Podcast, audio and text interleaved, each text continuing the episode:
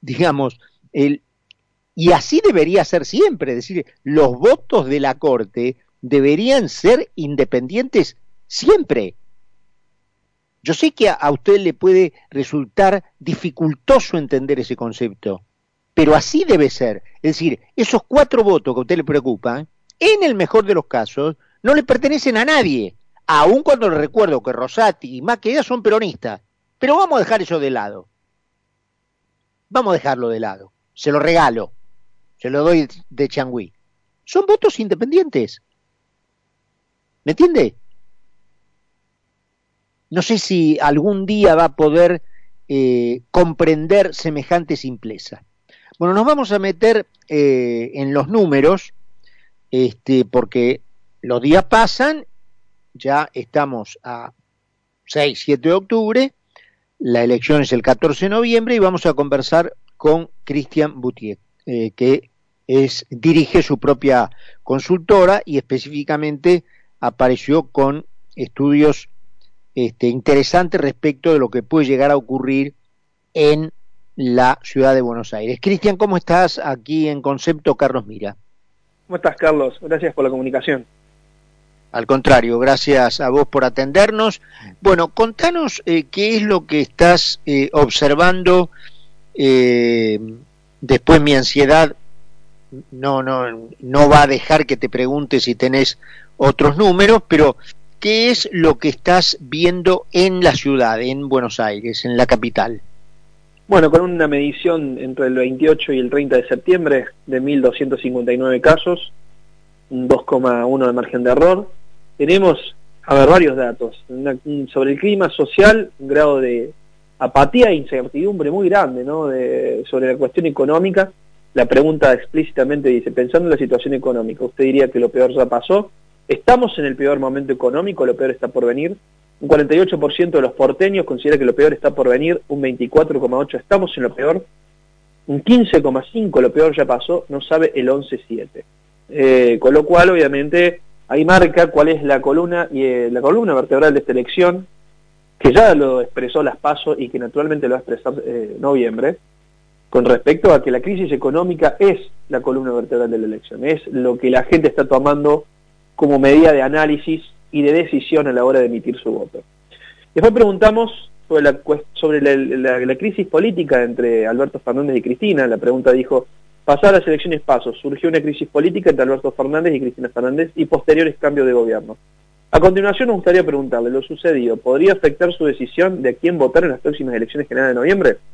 No pensaba votar al Frente de Todos, el 55-9, eh, iba a votar a candidatos del Frente de Todos y lo seguiré votando el 14-5, estaba indeciso y ahora votaré en contra del gobierno nacional el 6,8, estaba indeciso y ahora votaré a favor del gobierno nacional el 2,9, iba a votar a candidatos del Frente de Todos y ahora no lo haré el 1,8 y no sabe el 18,1. Estas dos preguntas importantes para después entender la intención de voto de cara a noviembre. Las cuales tenemos a María Eugenia Vidal con el 44,8% de intención de voto, Leandro Santoro el 20%, Javier Milei La Libertad Avanza 19,4%, Miriam Bregman el 4,1%, Luis Zamora el 2,9%, en blanco 2,5% y no sabe el 6%. Con lo cual, en título podemos tener prácticamente un empate técnico por el segundo lugar a Leandro Santoro y a Javier Milei. Un Javier Milei que creció y un Leandro Santoro que bajó. Ahora, ese es un, un datazo, ¿no es cierto? O sea, que Milei esté a menos de un, punto de eh, deslizar al kirchnerismo al tercer lugar en la ciudad, eh, es un dato político muy importante. No sé si desde tu especialidad lo analizás igual, Cristian. Totalmente. Totalmente. Estamos en el, eh, frente de todos, claramente está en su peor momento. Eh, y que creo que esto se está replicando prácticamente en todo el país. Nosotros las semanas que viene vamos a avanzar en, en PBA en un estudio, también estamos avanzando en uno en Córdoba, para después obviamente complementar con todas las provincias que renuevan senadores, pero en Córdoba, por ejemplo, yo sé que, está interesado en datos de otros lugares, en Córdoba estamos observando a Luis Juez que puede ser una elección extraordinaria, incluso logrando mejorar naturalmente las pasos, pero aparte lograr un, escaño más en la distribución de bancas de la Cámara Baja. una distribución de que también lo deja al, frente de todos muy, muy vulnerable. Y que bueno, a ver, lo de la Ciudad de Buenos Aires es propio de lo que refleja la incertidumbre económica y a la vez la, incertidumbre política, que ya votantes de Santoro y en Las Pasos se estén convirtiendo en nuevos indecisos, es porque claramente las medidas que se están tomando no están ayudando a seducir electores, sino que incluso todavía no puede subsanar la merma de electores. Entonces, me parece la última, la última vez que conversamos, recuerdo, y fue eh, fuiste uno de los primeros que advirtió la posibilidad de que el Frente de Todos no solo perdiera este, masa crítica en diputados, sino que perdiera su, este, bueno, consolidada mayoría en senadores. ¿Eso sigue siendo así? Eh, eh, no mayoría, sino el, el, quórum propio y bueno, y desde ya alejarse aún más de los dos tercios. ¿Sigue siendo así eso, eh, Cristian? Totalmente, totalmente. No, no, no, no percibimos que se estén dando circunstancias que puedan revertir corrientes, donde ahí ponen en juego dos senadores y perdería uno, tampoco Santa Fe, tampoco La Pampa y tampoco Chubut, donde pone en juego los tres y perdería dos. Con lo cual lo único que le queda, obviamente, es eh, Tucumán y Catamarca. Catamarca que está consolidado, pero yo Tucumán obviamente también tiene sus propios conflictos políticos, más allá de que ahora Mansur está ocupando la jefatura de gabinete y hay un clima de pax política entre él y Jaldo, eh, yo no cerraría la puerta de que ahí Juntos por el Cambio pueda mejorar su tándem. Por ende, eh, pasamos eh, perdiendo las cinco bancas directas que está perdiendo en este, las seis bancas que está perdiendo el Frente de Todos y los resultados de las pasos se replican en noviembre, pasaría de 41 bancas propias a 35, por debajo de los 37 necesarios para el quórum, necesitando aún más de los socios que ya tiene, que son Misiones y Río Negro, y que obviamente en otras circunstancias, porque no es lo mismo ser socio siendo uno más, a ser un socio necesario para dar quórum obviamente que esas provincias también pondrán sus nuevas reglas a la hora de, diagramar políticamente eh, los destinos ¿no? que, que, perciben y que necesitan. Entonces, además ya sabemos, ya sabemos cómo son los socios, este, entre comillas, cuando hay un voto este, de la gente este, muy explícito, ¿no?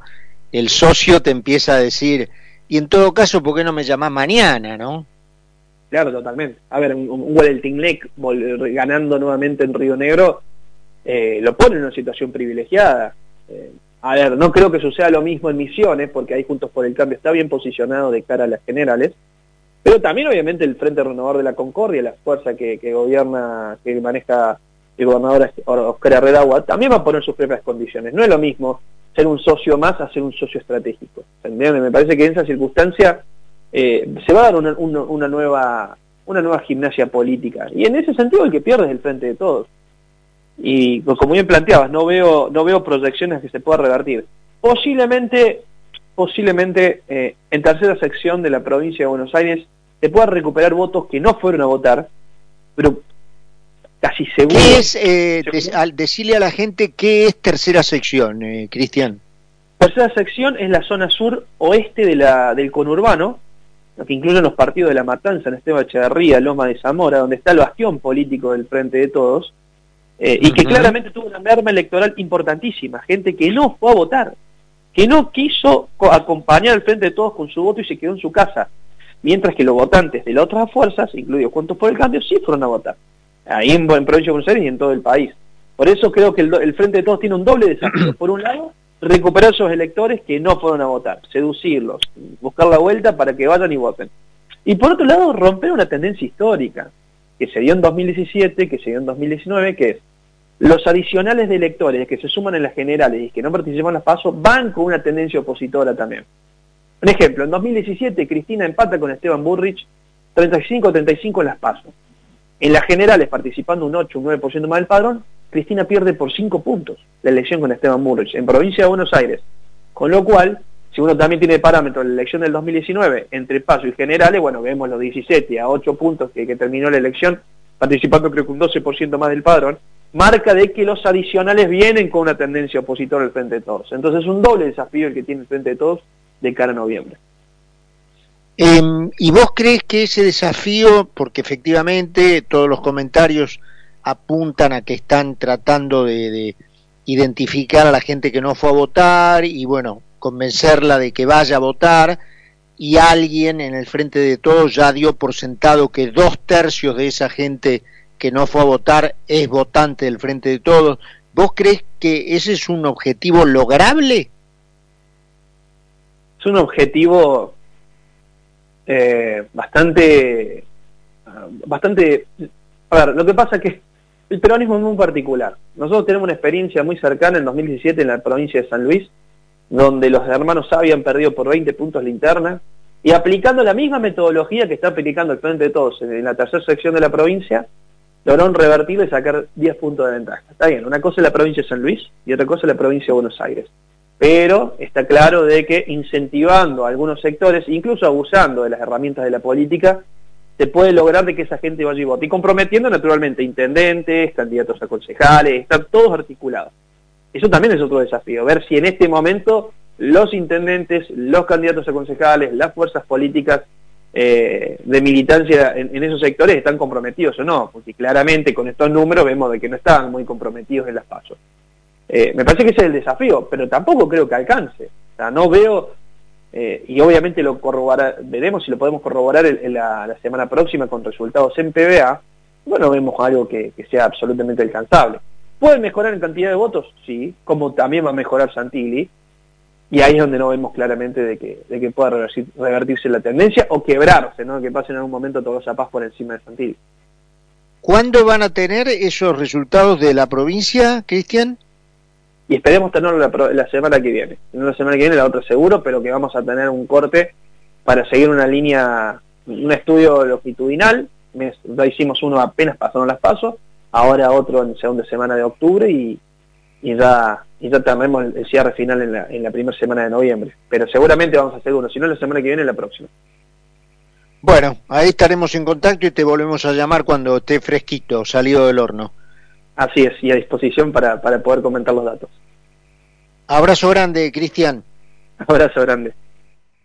Bueno, era Cristian Boutier, que dirige su propia consultora, con estos números, eh, bueno, ya definitivos este, de la última encuesta que sacaron de la ciudad de Buenos Aires y de las presunciones que él mismo tiene de lo que puede ser este estudio que se viene en, la, en los siguientes 15 días de la provincia de Buenos Aires y también la apreciación sobre cómo puede resultar el tema de los